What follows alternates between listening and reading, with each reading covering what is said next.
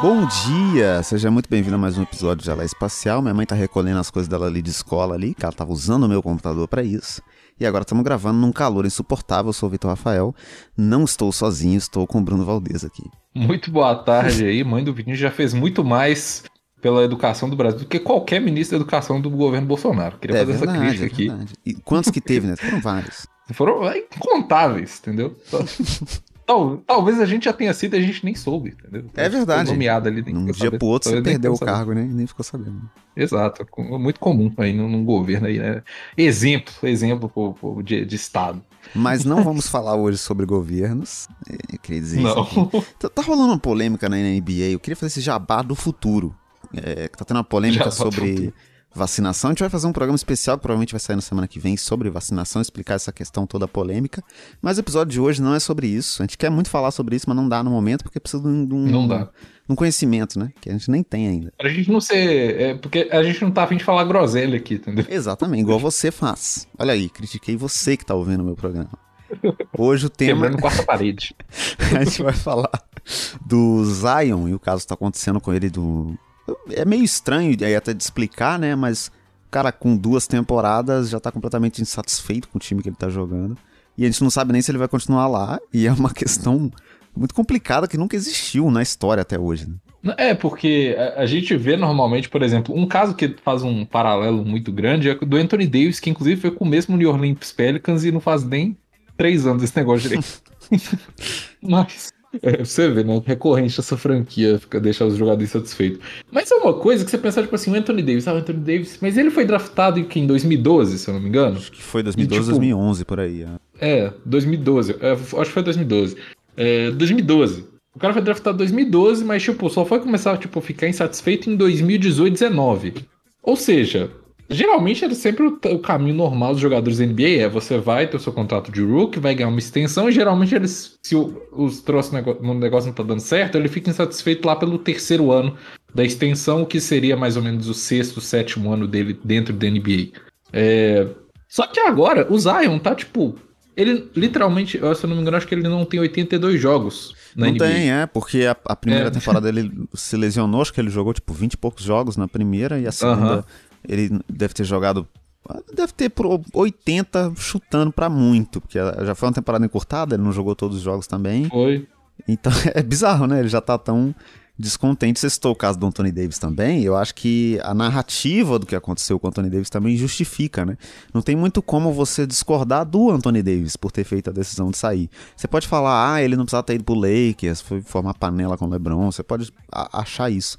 Mas o cara ter se dedicado tanto quanto ele se dedicou, ter se provado tanto como um jogador muito bom, é, All-Star, é, é, seleção de time de defesa e tudo, concorrendo a MVP, e o Pelicans não conseguir montar um elenco ao redor de um cara que é geracional como o Anthony Davis. O cara tem um sentido sim querer aproveitar o auge da carreira dele e sair dessa franquia que ele não ia conseguir nada lá, né? Não, eu acho que é uma coisa muito de tipo. é, esse processo era meio natural no sentido de é, a franquia dá um tempo pro jogador se desenvolver dentro dela. Ou seja, você vai ter carta branca pra cometer erro, vai ter carta branca pra cometer cagada, vai ter carta branca pra ter uns jogos que você vai arremessar mal pra caralho. E, ao mesmo tempo, o jogador vai dar uma carta branca pra franquia tentar fazer montar um time decente, entendeu? Isso é o ciclo natural da NBA. Você vê, tipo, o LeBron James com o Cleveland Cavaliers foi a mesma coisa. Ele deu o tempo do Cleveland tentar montar uns times ao redor, até que ele chegou num ponto e falou: esse time não dá. Só que o Zion, mano, dois anos, entendeu?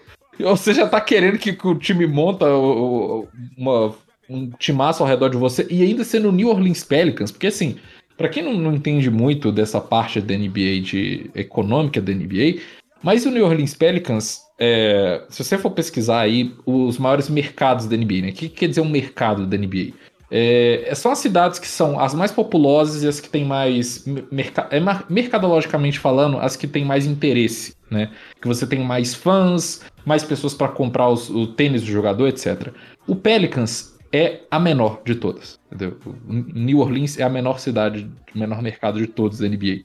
Por vários então, assim, motivos, assim, né? Foi um, um é, mudou de franquia várias vezes, nunca conseguiu uhum. se estabelecer em uma cidade durante muito tempo e também esse problema de nunca ter não ser um time competitivo, né? Por mais que tenha tido Chris Paul, Anthony Davis, o Zion agora, sei lá, vários jogadores talentosos passaram por essa franquia, mas eles nunca conseguiram ter um, um, uma corrida de playoff realmente marcante, nada assim.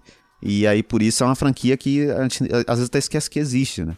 Não, é, e tipo assim, você pensar, mano, que o Pelicans ele já teve, tipo, o Drew Holiday e o Anthony Davis, tá ligado? E DeMarcus Cousins, mais né? Um, é, no se você arrumasse, time, tipo, mais uma peça, porque o DeMarcus Cousins era uma peça meio baleada, né? Então, ah, mas ele, é, mas ele foi o último ano bom do DeMarcus Cousins, foi esse, na verdade. É. Então, tipo assim, eles já tiveram caras bons, assim, nunca conseguiram nada, sabe? Aí eu falo assim, que aí você já começa a ver que provavelmente tem algum problema interno da franquia, né?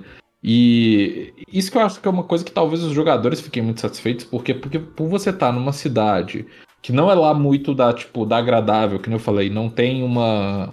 Um, igual, por exemplo, o, o Raptors sofreu, sofreu muito disso durante muito tempo, né? É, que o Raptors. Toronto era considerado uma cidade muito ruim e eles deram a sorte de, tipo assim, basicamente, sei lá, o Drake existir. é, e, e, também, assim, um trabalho que foi muito tempo, né? Eles, para conseguirem Sim. ter um time competitivo, eles demoraram muito para construir. Tentaram é, com Tracy McGrady, tentaram com várias coisas fazer um time bom, né?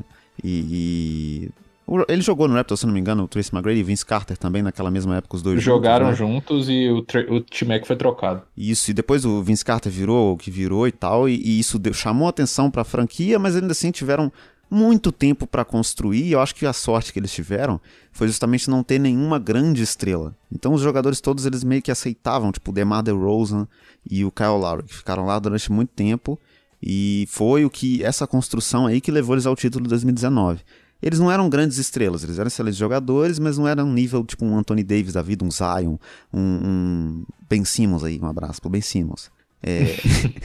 então, então esse cara ele acaba aceitando muito mais esse processo lento de construir um time e entender que dá para fazer um time competitivo, dá para trazer mais uma peça aqui, outra ali. Quando o cara ele é um, uma grande estrela que tem muita expectativa em cima de si mesmo, ele obviamente vai ter um ego muito grande e uma ansiedade de querer conquistar logo, de querer ser campeão logo. É, e, e, ainda tem essa coisa, eu falo, tipo, do, do extra quadra, né, que diziam isso aí é tudo especulação, tá, gente? Não tem nada confirmado. É, mas assim, as especulações vêm de fontes muito confiáveis, que é tipo The Athletic, que é inclusive um, um dos veículos de mídia esportiva que eu mais recomendo, assim, porque eles têm muitas inside, muitos insiders lá dentro da NBA, e eles sempre soltam notícias muito antes de todo mundo. É, e eles falaram, tipo, que a família do Zion tá infeliz em New Orleans, sabe? E New Orleans, se você for jogar New Orleans hoje no Google, você vai ver que a coisa mais turística que eles têm lá é Hotel Fantasma. É, eu não tô zoando, é, é, isso, entendeu? E, quando, e, e, se você for pegar o Zion no draft dele, quando teve a, a loteria do draft, né? Do, pra ver quem ia ficar com a primeira escolha, e o Knicks tinha mais chance de ficar com a primeira escolha, e acabou o Pelicans, dá para você ver na cara do Zion e da família dele o, o descontentamento dos caras querendo ou não, tipo, os americanos eles têm essa coisa de grandes cidades, sabe? Tipo, o americano Sim. tem muito disso. Eu acho que pra gente que é brasileiro, a gente foda-se, mano. Se, se, eu sou brasileiro e você draftado por uma franquia, mano, sei lá. Se eu for pro Minnesota, eu acho que eu vou estar. Tá, talvez feliz. Minnesota é muito complicado. É, e eu acho Mas... que o, o Zion ainda tem esse lance do hype, né? Que ele, que ele teve é. muito grande de. É, ele é um jogador que ele lembra muitos jogadores que a gente já viu, e aí começa a vir comparação, é o LeBron, é o Charles Barkley, e não sei quem e tal. E aí isso cria muita expectativa em cima dele. Ele tinha um hype gigantesco. E por ele ser um cara que usa muito físico, ele sofre com lesão e a gente não vê tanto ele jogando. E isso acaba, às vezes, meio que deixando a gente esquecer o quão bom ele é, já tão novo. Não é, porque o Zion ele é um cara que ele com 20 anos, ele tá tendo média na NBA, se não me engano, dos jogos que ele jogou, ele tem média acho que tipo 23, 25 por aí de pontos. É, contando essa é primeira coisa... temporada aí de mil lesões, é, né? E ele... É uma coisa absurda. Ele subiu na temporada passada para 27 pontos por jogo e numa média de 61% de aproveitamento de arremesso ali próximo da cesta, que é absurdo. Que é um negócio bizarro, assim, é, pelo, pelo tamanho que ele tem, né? Se você olhar a altura, não parece que ele vai conseguir fazer tanta cesta debaixo da cesta quando ele faz. Mas não importa, porque ele é só mais forte que todo mundo e, e não interessa. Não, ele é um trator, mano. E, e eu falo que é, é, é uma coisa de você quando. Eu acho que o melhor que o jogador ele pode fazer nessa situação é fazer, por exemplo, um exemplo que eu uso muito, que é um exemplo literalmente muito similar em vários aspectos ao próprio Zion, é o cheque, né? Porque o, o cheque, ele foi acabar no Orlando Magic, mano. E Orlando Magic, até hoje, é uma franquia muito triste, entendeu? É bizarro, né? Até hoje, até hoje é uma franquia muito triste. Mas, mano, ele jogou, ele levou o Orlando Magic pra final, pra final da NBA, entendeu? Ele fez a parte dele. E quando ele saiu do Magic, ele saiu igual Anthony Davis saiu do, do próprio Pelicans. De tipo, eu fiz o que eu tinha que fazer, eu fiz o que tava ao meu alcance, a franquia que falhou comigo. Já quando o cara faz isso, eu acho que ele tá, tipo, não tá nem dando oportunidade, sabe? Não, pois é, eu também acho que é muito isso, né? Tipo, não tem muito como você julgar o cara pela decisão que ele tomou. É o que a gente falou uma coisa do Anthony Davis, do Shaq e tal, que você citou agora. Hum. Eu acho que no caso do Shaq tem uma polêmica um pouco maior, porque eles chegaram em uma final, né? Então não dá para dizer que foi um fracasso tão grande assim. Eles tinham um time muito bom, que era muito bom por causa dele, mas era um time construído ao redor dele. Ele só teve uma oportunidade de um time grande que ia conseguir fazer mais para ele a longo prazo, né? É, e o Magic é bizarro, porque só por causa da Disney é uma franquia que ainda é grande, né? Ah, se a Disney acabar, acaba Exato. o Orlando Magic também. Queria só fazer esse comentário. Exato. O Orlando Magic é uma filial da Disney. É, é, é um, é um, esquema da Disney para vender ingresso. Eu faço parte do universo Marvel. Mas é muito isso, assim. E eu acho que o que é legal de apontar nessa discussão, já que a gente citou exemplos que meio que se assemelham com essa decisão que parece que o Zion tá tomando, porque a gente viu de bastidores e tal, é, é que a gente nunca viu um cara fazer isso tão novo. E, de certa forma, isso pode ser perigoso pro futuro, para sei lá, a gente começar a imaginar que o cara com 19, 20 anos vai estar tá querendo correr atrás de um título e pedindo troca e pedindo me tira daqui e tal. Isso pode ser sim perigoso para futuro, a gente, sei lá, ter um monte de novato aí querendo ir pro, pro Brooklyn Nets aí da vida? Sim, eu acho que é aquela coisa igual falaram assim: ah, a partir de agora então os jogadores só vai poder jogar só se for no Lakers, no, no, no Nets, no Knicks, no Clippers. Só vai só cidade grande, da NBA, cidade grande dos Estados Unidos. Acabou a NBA pro resto do, dos Estados Unidos, sabe? É, você cria um, um, que é uma, por isso que eu falo assim que o, tem regras não escritas na NBA que são para manter o balanço da liga, entendeu? Que é tipo isso, um rookie não pede troca, entendeu? Porque um rookie, ele é um rookie, ele é, ele tá sob contrato dele, ele vai ter depois o seu contrato renovado, vai ganhar a mais por isso, e dali para frente ele decide o seu destino. Mas antes disso, para você manter um balanço na NBA e você dar oportunidade das franquias menores terem talentos, você faz isso. Porque senão a gente vai ter todo ano, vai ser só tipo Lakers, Nets. Eu ia falar Knicks, mas Knicks não disputa porra nenhuma. É, é eu então, acho tipo, que essa é a mas... lógica do draft até, né? De os times que estão mais embaixo terem chance de, mais chance de ter as primeiras escolhas e tal, para você democratizar e dar uma oportunidade para todos os times serem competitivos, né? Aquele lance do comunismo da NBA que a gente já falou aqui é, em vários é momentos. É você ter um, um Milwaukee Bucks, né, podendo ser campeão. Exatamente. E, isso. e no caso do Bucks, não, meio que não se enquadra no Zion, porque o, o Yannis não tinha esse hype todo, então ele, ele foi realmente o cara que foi desenvolvido lá e depois se tornou uma coisa que ninguém esperava que ele fosse ser, né? Mas é um caso também que não teria acontecido se com 20 anos o Yannis estivesse pedindo me troca, ou a partir, sei lá, 2018, quando ele realmente ganhou ali o Most Improved, né? Que ele ganhou o, uhum. o jogador. É, como é que traduz Most Improved Player? É o jogador que mais é o, o que melhorou. Mais evoluiu. Isso, mais evoluiu. O jogador que mais evoluiu na temporada. Ele ganhou esse prêmio. Pokémon. O, o, é, o prêmio Pokémon, o prêmio Pikachu da NBA. Se ele tivesse pegado esse prêmio aí e falado eu sou melhor do que esse time, me troca, o Bucks não teria um título hoje, né? E essa história toda, ela é, ela é muito bonita. E acho que a gente perde muito desse lance e tal. E eu gosto dessa lealdade que alguns jogadores têm, tipo o Damian Lillard, que a gente citou, que é um cara que, se ele quisesse, podia ter gerado muita polêmica em cima do próprio nome. Porque desde o final da última temporada, ele já meio que se demonstrou um pouco incontente, porque obviamente o cara faz 55 jogo num 55 pontos num jogo de playoff e vai eliminado, não tem como o cara ficar feliz com a merda num time desse. Mas ele tem isso dentro dele, de ser leal, de querer continuar lá no time, de querer é, acreditar naquela franquia que escolheu ele para jogar na NBA e tal. Eu acho que esse significado ele é interessante de se manter, das pessoas ainda terem esse apego, sabe? Não pensar tanto só no título, no, no resultado, tanto assim. E isso que eu acho que diferencia a NBA de virar, tipo, futebol, tá ligado? Sim. De você, se você ter, tipo assim. Cara, vai ter épocas, igual, por exemplo, você teve um Lakers ali que entre mais ou menos 2004 e 2007 era uma porcaria, entendeu?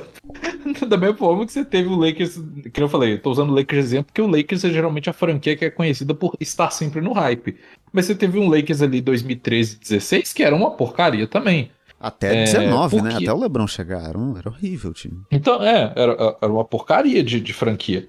É, tava horrível. Porque é isso, a NBA ela é de ciclos. Ela vai ter times que vão estar numa época num hype maior, porque ou fizeram um trabalho direito, ou deram a sorte de conseguir convencer um cara numa free agency. É, tem, são ciclos, que isso que eu acho que mantém a NBA viva e diferente de outros esportes que acabam, tipo assim, caindo numa. É, literalmente caindo no ostracismo, sabe? Assim, porque, por exemplo, eu falo que eu não vejo mais graça em ver futebol porque eu sei, sei lá, na Premier League que sempre vai ser os seis times que estão disputando e talvez eu dê sorte de um Leicester aparecer, entendeu? Na é NBA não. Na NBA, é, é o Flamengo que... no futebol brasileiro, né? A gente sabe já que o Flamengo é. vai ganhar tudo. É, é óbvio.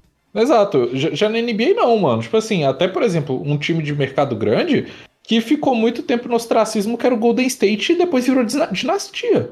Entendeu? Sim, é. é. E sempre foi um mercado grande, né? Porque, enfim. É, sempre foi. É São Francisco, mano. Uma entendeu? Puta é, cidade, é. Não é, uma das maiores cidades dos Estados Unidos, polo tecnológico. O próprio Knicks, mano. O Knicks tá no ostracismo desde os anos 70 e é Nova York. Entendeu? É, e, e, assim, a, é, é, a, gente não, não tá passando pano para más administrações aqui, porque realmente, não, é. você citou o Knicks, o Pelicans, é uma organização bizarra, né? É assim... É o inimigo da organização. É né? o inimigo da organização. É, eles, eles, ao contrário, sei lá, do Minnesota Timberwolves aí da vida, eles deram muita sorte com os jogadores. Eles tiveram vários jogadores muito bons que passaram por lá, ainda tem, porque se você pegar o Wolves ali, sei lá, não dá para botar muita fé no DeAngelo Russell, sabe? Tipo, é um cara que ele deu certo em momentos muito específicos da carreira dele ali, você não confia, ele tem defeitos no jogo dele. Mas você pega, tipo, sei lá, um Brandon Ingram, Brandon Ingram, é difícil, trava-língua. Uhum. Lonzo Ball até que tava lá e saiu, né? O próprio Zion, cara, dá para montar um time bom ao redor desses caras. Eles já são bons o suficientes para vocês conseguirem pelo menos ir para um playoff, sabe? E é uma incompetência absurda esse time ter tido esses jogadores e não ter conseguido nada, né? Não, é, é uma coisa assim que eu falo de. Já teve time que com muito menos talento já fez muito mais do que isso, sabe? Sim, sim. Então, é, se você for pensar assim, tipo, do, dos últimos anos, o próprio Raptors eu acho que foi muito isso. Tipo assim, eles tinham Kawhi e um elenco de apoio muito bom, entendeu? Era isso.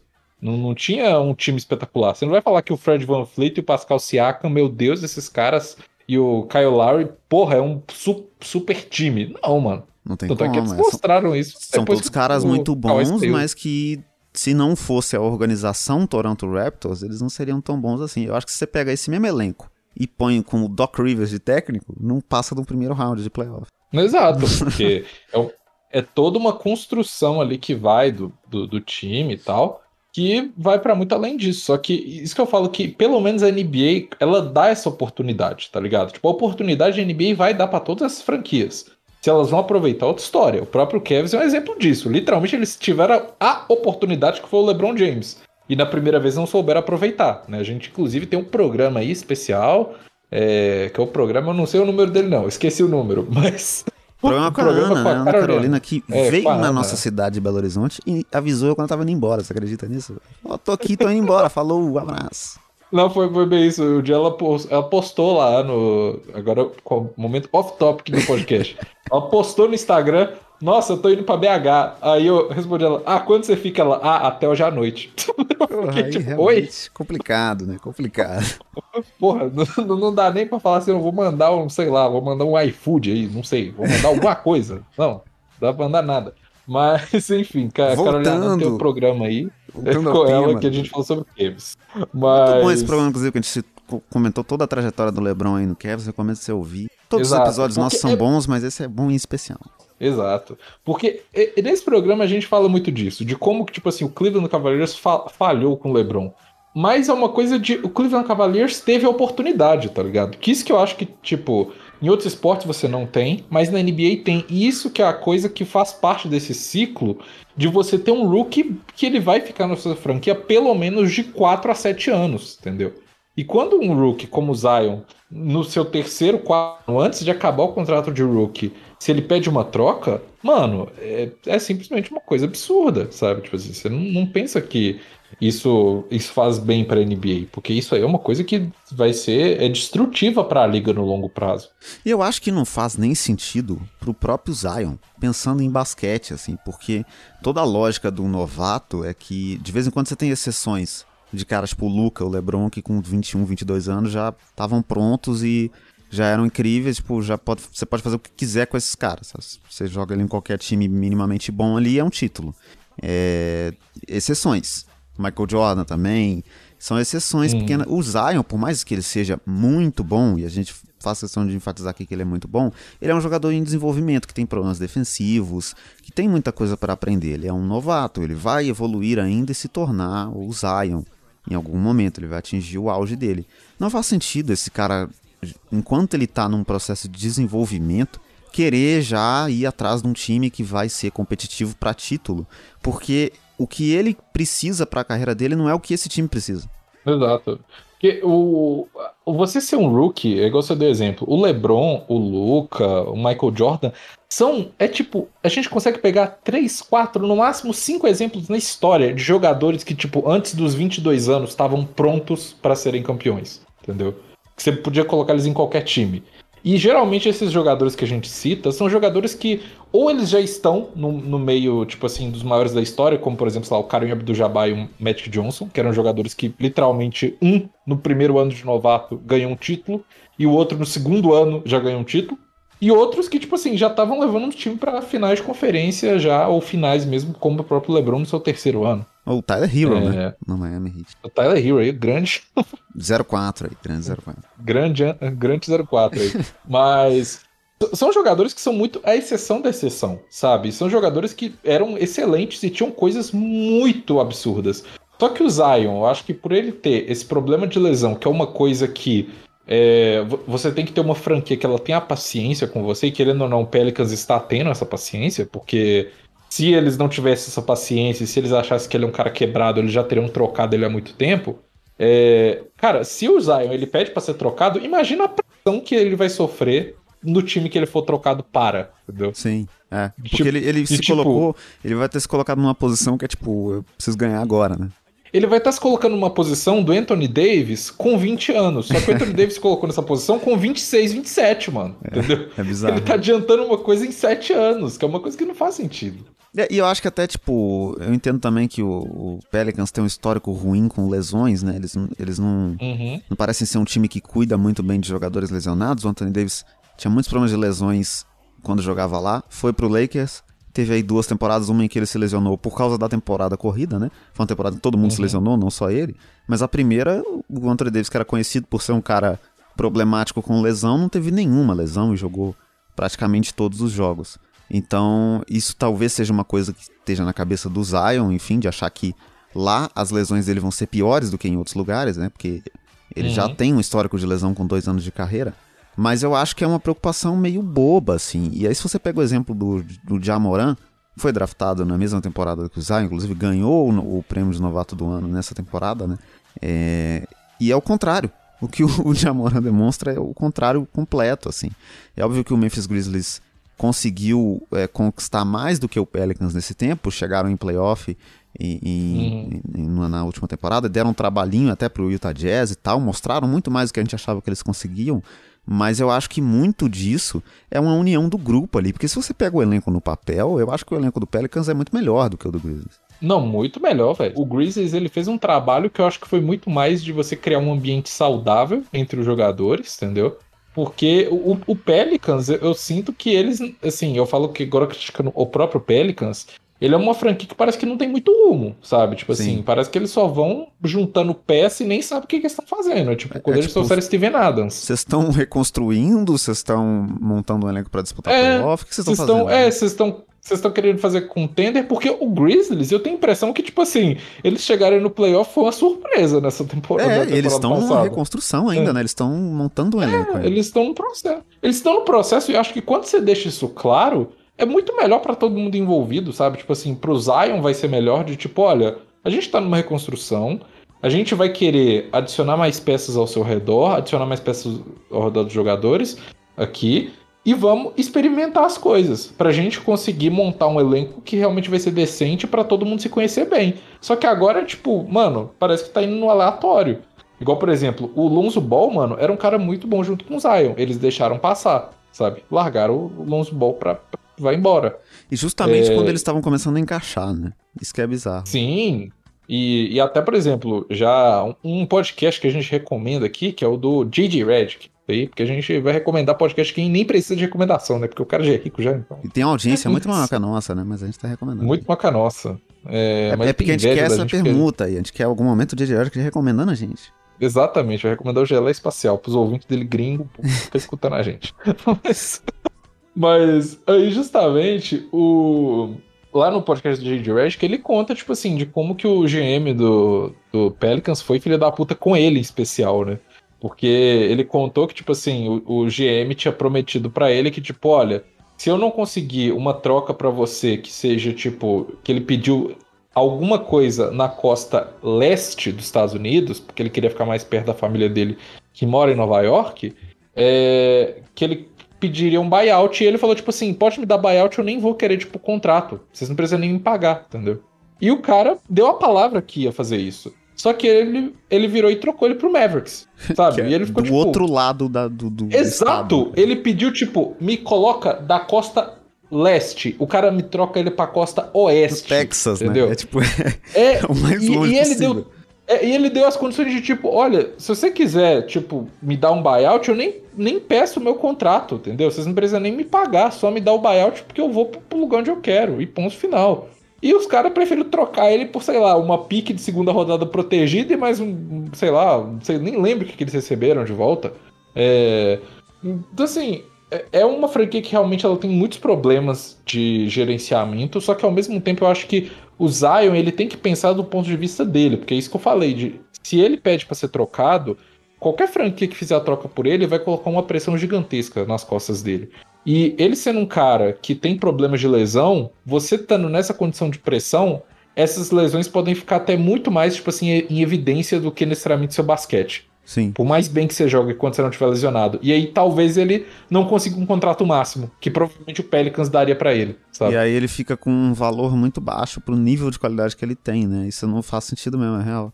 E é bizarro porque uma, uma franquia pequena que não consegue construir um time ao redor, por má organização e mil motivos aqui que a gente falou, ela cria uma, uma imagem muito errada dos jogadores que ela tem, assim.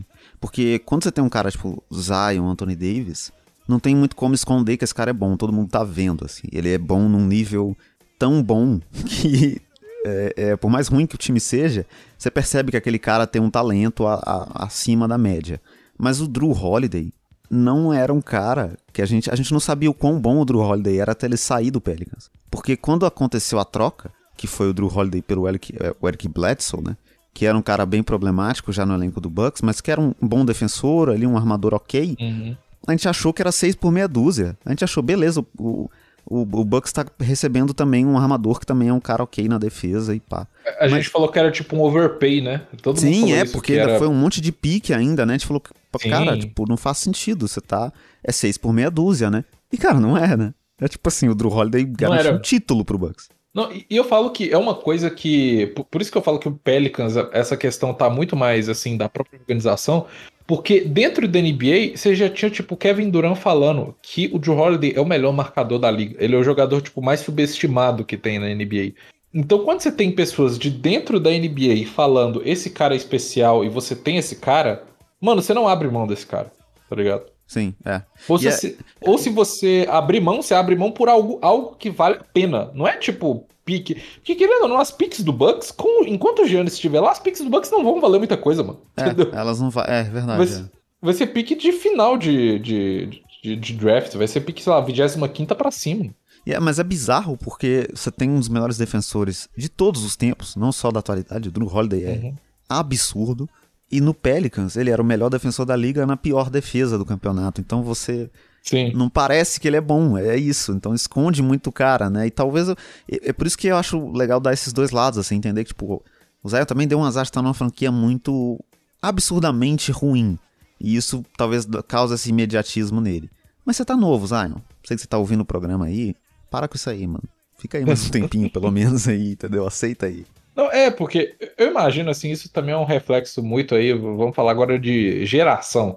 Que nós, o Zion aí tem o quê? Ele tem 20 anos. Ele é um ano mais novo que eu e dois anos mais, dois ou três anos mais novo que você, Vitinho. Você tem Absurdo, 23 22. Né? Absurdo. Eu tenho 23, ele é. Caralho, Zion. 23. Anos... Tá. É, o Zion tem, é três anos mais novo que o Vitinho e um, um ano mais novo que eu. E a gente, como pessoas dessa geração Z, nós somos pessoas ansiosas. Entendeu? Nossa, muito. A se, gente... se demora 20 minutos para me responder, eu acho que ela já não me quer mais. Exato. Então, eu imagino que o, o Zion deve ser muito frustrante para ele ver, tipo, o Luca, que é, tipo, dois anos mais velho que ele, o cara já tá em corrida pra MVP, tá ligado? E, e mesmo com um time muito merda, ele tá chegando no playoff. Eu imagino que deve ser muito frustrante pro cara acontecer isso. Entendo a frustração, só que é uma coisa de, tipo, cara, na NBA, pouquíssimos jogadores na história conseguiram sucesso tão cedo, sabe? E os Sim. que conseguiram, ou foi por sorte de, que nem eu falei, o Magic de cair num time que já era muito bom quando ele chegou, ou é porque o jogador realmente era, ele era transcendente para quando ele chegou na liga. Que era, por exemplo, o Kareem Abdul-Jabbar nos anos 70, que não tinha ninguém que era próximo da qualidade de talento dele.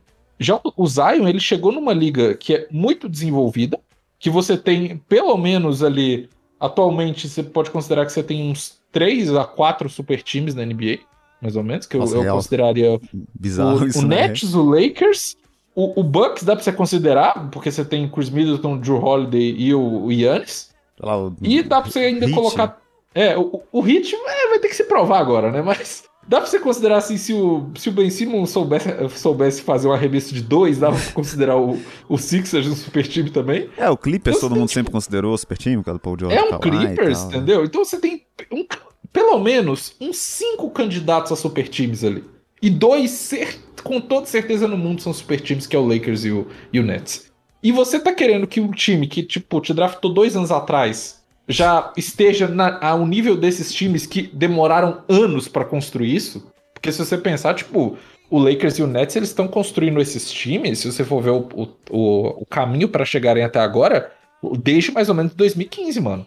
O Lakers, Sim. ele só conseguiu trazer o LeBron porque ele tinha as peças, as peças que foram Lonzo Ball e Brandon Ingram, que eles trouxeram no draft e trocaram para Anthony Davis o Nets ele começou a ficar muito ruim para poder pegar jogadores bons e usar em trocas para trazer, por exemplo, no signing trade do Kevin Durant e convencer o Kyrie Irving a vir, o que foi um erro, mas tudo bem. Gravíssimo, erro gravíssimo. um erro gravíssimo. É, então, assim, são, são processos que são longos. Você viu aí que não falei. É um processo de 5, 6 anos, mano. E o Zion tá querendo que isso aconteça em dois. É impossível por mais competente que a franquia seja. Mas é o seguinte, Zion, sei que você ouviu nossa conversa toda que a gente, programa que a gente fez pra você, tá? Você é ouvinte nosso. Vou te passar o contato do meu psicólogo. Para quem não tem uma condição financeira muito boa, ele faz 50 reais a sessão. pra que... você, Zé, que tá, tá, tá, sofrendo aí com seu salário de rookie é, de apenas 10 milhões de dólares. Eu acho que para você vai ser um negócio bom. Ele é muito bom psicólogo. Ele fala inglês, inclusive, vai te ajudar. Eu acho que é porque o Zay, o problema é que, como ele é um ser humano muito grande, entendeu? E a comida tá muito cara, entendeu? Eu acho que ele deve gastar muito dinheiro com comida, porque ele precisa que pessoas fortes tenham que comer muito. É, entendeu? a proteína, né? Carne tá cara aí por causa do. Exato, carne tá cara. Então acho que ele. O, o Zion, ele tá sendo prejudicado pelo Bolsonaro. É isso, ele, verdadeira... ele tem que escolher entre Chega... a carne ou o psicólogo. Escolhe a carne, né? Exato, porque ele precisa manter o físico dele, entendeu? Afinal, é, é, o que faz o Zion ser tão bom assim. É esse pitchman do Bolsonaro pelo psicológico de Zion William. Exatamente. É, é, é, se você apresentar isso para Arthur Lira, ele vai aceitar na hora. Porque o menino Zion Wilson, ele sim vai ser o motivo do impeachment do Bolsonaro.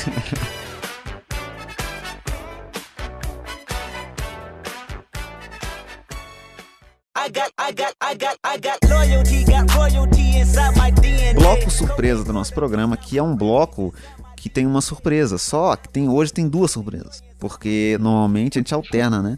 O Bruno faz, depois eu faço. O Bruno fez semana passada E ele vai fazer de novo essa semana, porque ele falou que ele pensou num negócio. E é isso, as regras são feitas por quem criou esse programa que é a gente, então a gente muda as regras a hora que a gente quiser.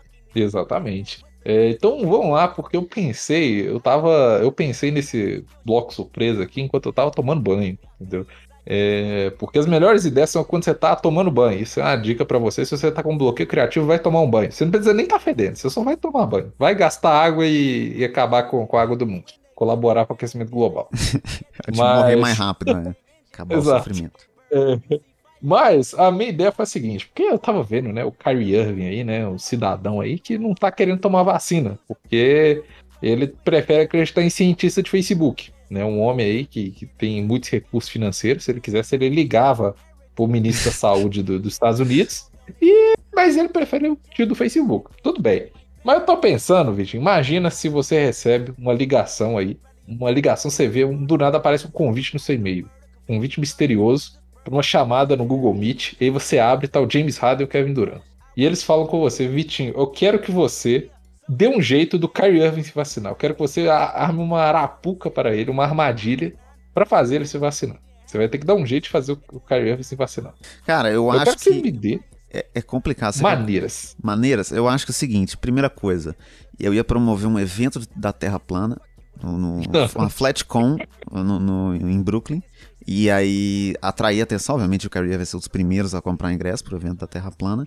E dentro desse evento ia ter um, um, uma experiência dessas. Sabe quando tem? Tipo a Comic Con, e aí tem um, um, stand que você entra e, e, aí ia ter um standzinho que você ia entrar e ver como a Terra é de verdade. Só que você entrasse nesse stand, quatro homens de 2 metros e 30 iam te segurar pelos braços e te vacinar sem você perceber. Os pivôs do Brooklyn Nets. Isso, com a Jensen, que é a vacina que é uma dose só. E aí ele Exato. ia sair de lá vacinado sem nem saber o que aconteceu, porque esses quatro homens iam espancar ele enquanto eles vacinam. Então ele não ia nem perceber que ele se vacinou, mas ele ia se vacinar e ia sair pronto. Essa é um, uma das formas que eu acho que seria infalível. Mas talvez ele processasse a, a Flatcom e aí eu ia ter que arcar com o, o dinheiro do processo. Uma Esse outra... aí seria a forma violenta. Né? Essa é a forma violenta. Forma pacífica. Ah. Eu ia chegar com um cajado na casa do Kyrie Irving e dizer uhum. que eu vim do futuro eu sou um alienígena enviado pelo, por algum deus de alguma religião que ele acredita, e que dentro desse frasquinho aqui que eu estou mostrando tem o segredo para você ser melhor do que o LeBron, Kyrie. Se você injetar isso aqui no seu braço, também da Jensen, que é uma dose só, você vai automaticamente crescer 60 centímetros de altura, ganhar 100 kg de músculo e vai ser melhor do que o LeBron James. E aí ele ia, obviamente, querer que ele tenha esse talvez seja o maior desejo dele. E aí, pacificamente, ele ia aceitar, sem saber também que é uma vacina e ia estar tá imunizado. Você ia fazer tipo perna longa no Space Jam com a fórmula secreta do, do Exatamente, só que a fórmula secreta LeBron James, é isso. E aí a gente sabe que o maior desejo do Kyrie ia ser melhor do que o LeBron, então ele ia querer muito essa, essa, essa injeção aí. Essas duas as duas funcionariam, né? Talvez a pacífica fosse mais efetiva, porque eu acho que ele, ele ia acreditar muito em mim se eu chegasse com um cajado na casa dele. Não, se você, che... se você chegar com um cajado e você fazer um trabalho de atuação ali, entendeu? Pegar o... aquela mulher que faz pre... preparação de elenco Cidade de Deus, entendeu? É. Que ela vai trazer seus traumas interiores. É isso aí. Se você é. faz uma preparação de elenco com ela, você vai interpretar um velho, entendeu? Você uma vai barba, chegar ali. O sotaque é. de, de, brasileiro falando inglês, que ele achar que é uma coisa alien, né? É, é uma coisa meio, meio alienígena esquisita, entendeu? Você chegar ali falando com ele, você poderia começar a falar em português porque ele achar que era uma língua completamente esquisita, entendeu? É verdade. Tem muitas porque formas de enganar o americano o só conhece né? o espanhol. É, o americano só conhece o espanhol, então para ele qualquer outra coisa que não é espanhol é, é alien. É alien, é verdade. É é. alien. Faz sentido. E, e, aí eu acho que por, por todos os americanos do mundo serem burros, seria muito fácil. E, e, aí a gente tá pegando o Kyrie Irving aqui, que talvez seja o americano mais burro da história. Seria muito fácil enganar ele, né? E talvez seja a única forma, inclusive, dele se vacinar. E poder voltar a ser só um jogador de basquete, que ele já não é há muito tempo, né? Exato. Ele é um, é um amigo do entretenimento, entendeu? Só que agora é. ele tá virando inimigo do entretenimento depois que ele. E a partir do momento que ele não pode se vacinar, aí ele já não pode mais entrar com cajado no jogo. É, então já, ele já, já virou começou, inimigo. Já, já, virou inimigo. Inclusive, um abraço aí pro Denis e Danilo do Bola Presa, que sempre dizem que o Kyrie Irving é o homem mais interessante do mundo, e ele realmente é. Até quando ele faz merda, ele é muito incrível. Até quando ele... Não, é maravilhoso. Eu, eu acho que o, um outro, outra maneira aí de poder fazer o Kyrie Irving se vacinar seria é, falar com ele. Assim, você vira, chega pro Kyrie Irving ali, pacificamente, como ser humano normal, ali não precisa fingir que você é um alienígena do futuro. É difícil, já, já dificultou. É. Já ficou complicado. É, tem, tem que chegar para ele, falar tranquilamente. Você vai ter que criar uma outra teoria da conspiração com ele, entendeu? Você tem que criar uma outra teoria em cima para falar que a vacina, na verdade, é uma teoria. A teoria que ele viu era uma outra teoria para poder enganar ele, é, que na, na verdade, verdade, essa vacina o, é boa. O, a Covid foi criada para controlar a, a mente do, do, dos americanos. Exato. E a vacina foi criada pelo governo americano para se livrar da China, né? Alguma coisa assim. Não, fala que não foi pelo governo americano. Você tem que falar que a vacina foi criada, sei lá, pelo, por um tio do, do sul do. Pela mãe lá, do Kyrie, a sua mãe que criou Exato. essa vacina. Ele, ele vai e ela não te contou porque ela, ela não pode te contar porque é um segredo. Olha aí. É, é, mais uma vez provando que é fácil enganar o Kyrie Irving. E nesse porque, bloco surpresa aí. Foi... Uma mais pessoa uma que gosta de teoria da conspiração, pra você enganar ela, você criar outra teoria da conspiração é em verdade. cima da teoria da conspiração. Você tem que criar uma teoria da conspiração com mais embasamento. Que aí você, uma... você, você, entra no jogo da pessoa. Exato, eu sempre defendo isso, inclusive. O, se você tivesse. O governo tivesse espalhado para todas as pessoas que a Covid-19 faz as crianças serem viado, ninguém tinha saído de casa em nenhum momento da pandemia. A gente ia ter um óbito no Brasil de Covid até hoje. Vê se não é, porque é, é tudo é um medo de, de virar piada ainda, que é o maior medo do, do brasileiro. Mas com essa crítica social que a gente fez hoje, pedir pro Bruno deixar aí os recados de rede social pro ouvinte saber aonde seguir a gente. É, siga a gente aí no, no Instagram, Geleia Espacial Podcast. A gente não posta teoria das, da conspiração lá, então, Kyrie, não siga a gente, entendeu? Você não vai ter esse entretenimento aí no, com a gente. É, Geleia Espacial Podcast no Instagram, Geleia Espacial no Twitter. Tô voltando gradualmente lá, às vezes faço umas gracinhas ali, é, porque o Twitter tá fazendo a gente perder seguidor de graça sem a gente ter feito nada, entendeu? Até onde eu sei, a gente não foi cancelado ainda. Ainda. É, talvez a gente, não talvez saiu esse seja. programa aqui agora. É, exato, talvez a gente seja. Porque o povo gosta, o povo do Twitter tá gostando de cancelar os outros, entendeu? Então talvez a gente esteja no cancelamento. É, já pessoal no Twitter. E tem aí o show do Vitinho. E eu toda vez eu pergunto, porque eu nunca lembro que dia que vai. Agora eu acho que é novembro. 11, eu é acho isso. que era no... 20 de novembro isso. vai voltar. Tamo eu tô melhorando. Gravando, eu... tamo acertei o mês. Organizando coisas aí para fazer esse programa, que é muito difícil ser feito, mas que vale a pena. Espero que vocês gostem. Tá lá a primeira temporada toda do show do Vitinho. Segunda vai sair dia 20 de novembro. Com muito amor e carinho. Exatamente. E é isso. É que fica aí todos os recados aí. Siga Show do Vitinho, siga Gelé Espacial Podcast no Instagram e Gelé Espacial no Twitter. Na semana que vem a gente volta com mais um episódio e mais um bloco surpresa mais aleatório até do que esse. Só que semana que vem vai ser o que eu vou fazer. Só tenho que conseguir pensar em alguma coisa. É isso. Um abraço. Se vai ter os convidados, a gente tem que fazer o primeiro bloco surpresa é com convidados, que a gente nunca fez, hein? Acho que já teve com convidado, gente... mas com, com os convidados que a gente vai trazer, não. Que são, é gente de peso. Não, né? é porque a gente fica. É que a gente fica sem graça, porque são convidados que, que é muito sério pra gente. É verdade, né? É gente, gente da alta cúpula aí. Mas na semana que vem a gente volta com mais um episódio. Um abraço. Um abraço. Tchau, tchau.